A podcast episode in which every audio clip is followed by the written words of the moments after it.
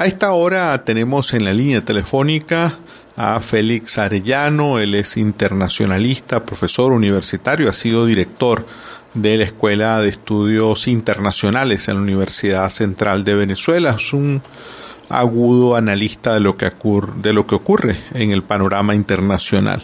Muy buenas tardes, Félix, bienvenido En este país. Un cordial saludo para ti, tu equipo y la audiencia. Muchas gracias, Félix. De verdad nos honra contar contigo hoy. Eh, Félix, mm, venimos observando en las últimas semanas, y hablo de semanas porque quisiera arrancar desde las protestas que ocurrieron en Haití en el mes de septiembre, que luego se replicaron también en octubre, las protestas que ocurrieron en Ecuador, ahora las de Chile. ¿Hay un hilo conductor en, en esta ola de protestas o no puede establecerse una suerte de conexión entre esto que viene ocurriendo en varios países?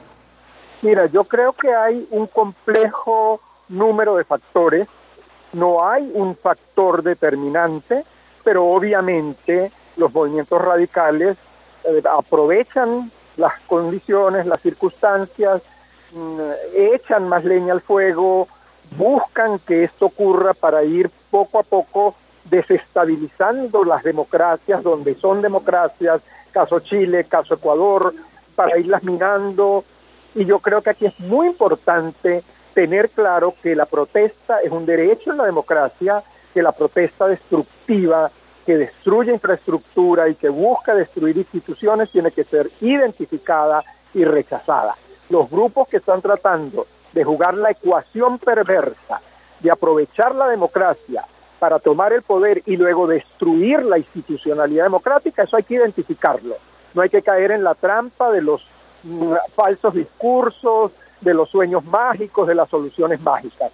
Obviamente que a los movimientos radicales que cuentan con recursos, que son hábiles, que son disciplinados, que hacen sus tareas, estas condiciones sociales le favorecen. Hay crisis social no solo en América Latina, en el mundo.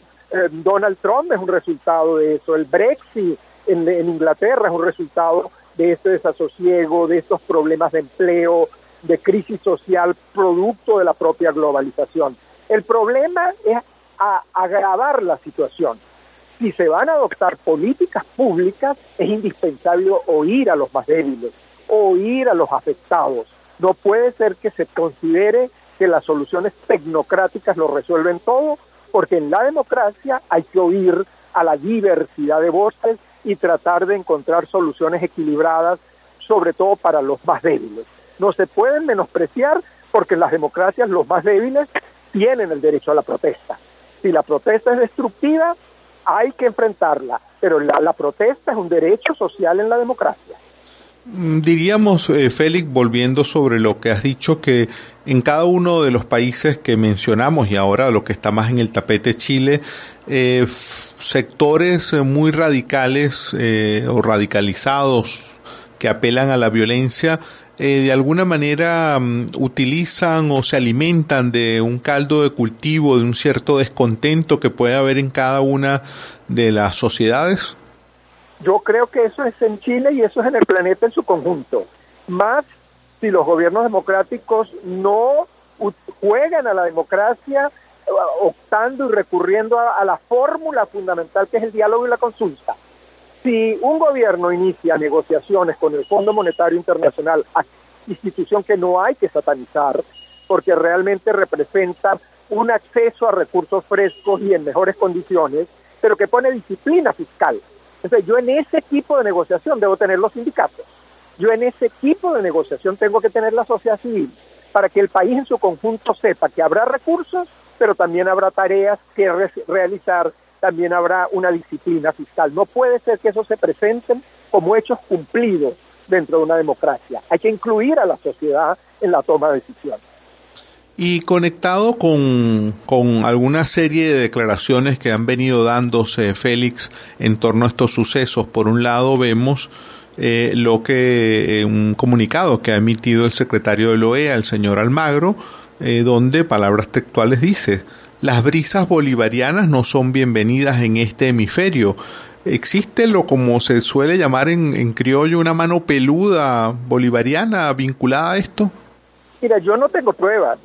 Ahora, yo puedo leer todas las declaraciones del Foro de San Pablo y en todas está una actitud, una disposición a destruir gobiernos neoliberales, que ellos llaman neoliberales. No hay una mayor preocupación por el tema de los derechos humanos, lo que hay es una preocupación por destruir la institucionalidad democrática. ¿Cómo se ha llevado eso en la práctica? No tengo pruebas, pero hay un discurso.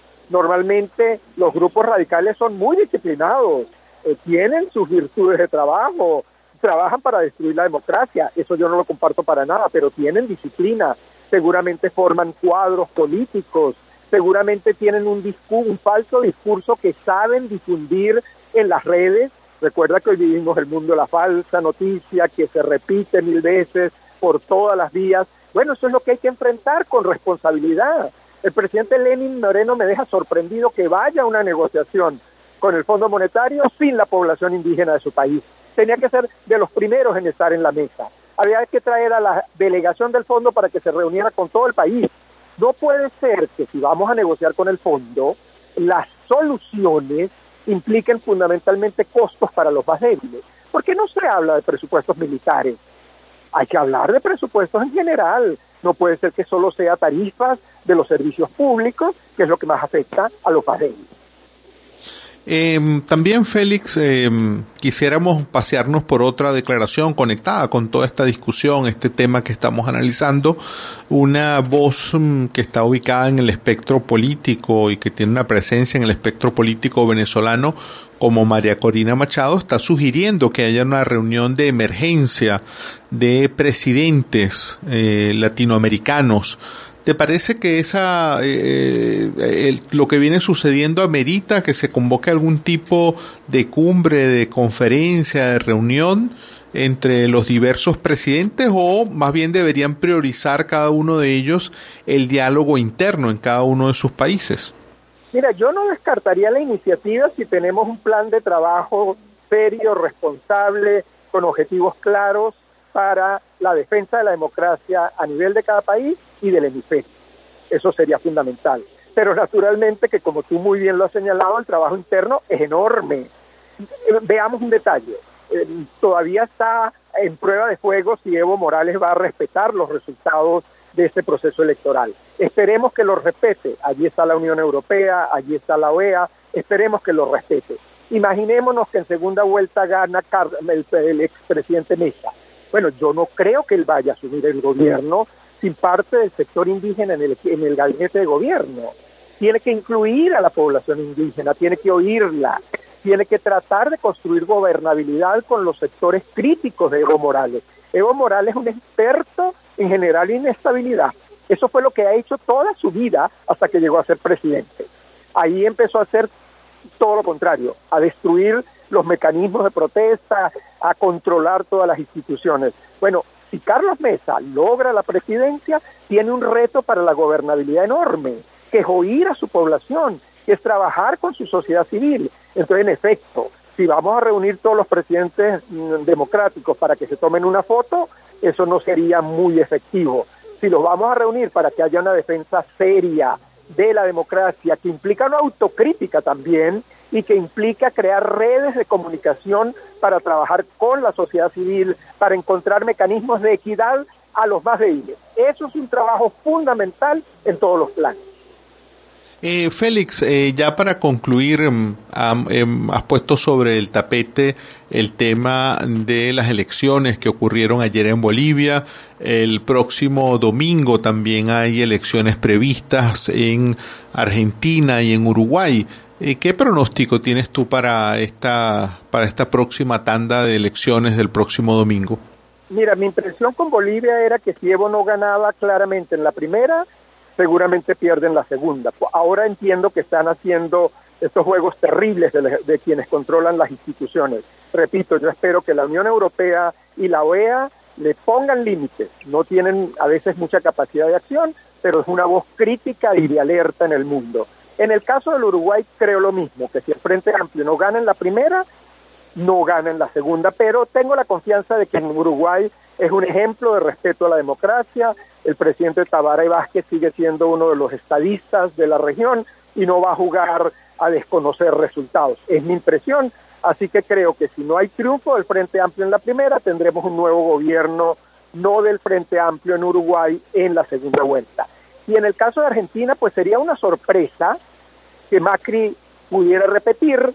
Está muy difícil, pero yo creo que el pueblo argentino debería reflexionar lo que ha significado el gobierno de los Kirchner en corrupción, en autoritarismo. Entonces creo que es una decisión muy difícil para el pueblo argentino, que en efecto ha visto deteriorar la situación económica, pero que sabe que hay una tremenda inmoralidad que no ha sido sancionada en la dinastía de los Kirchner.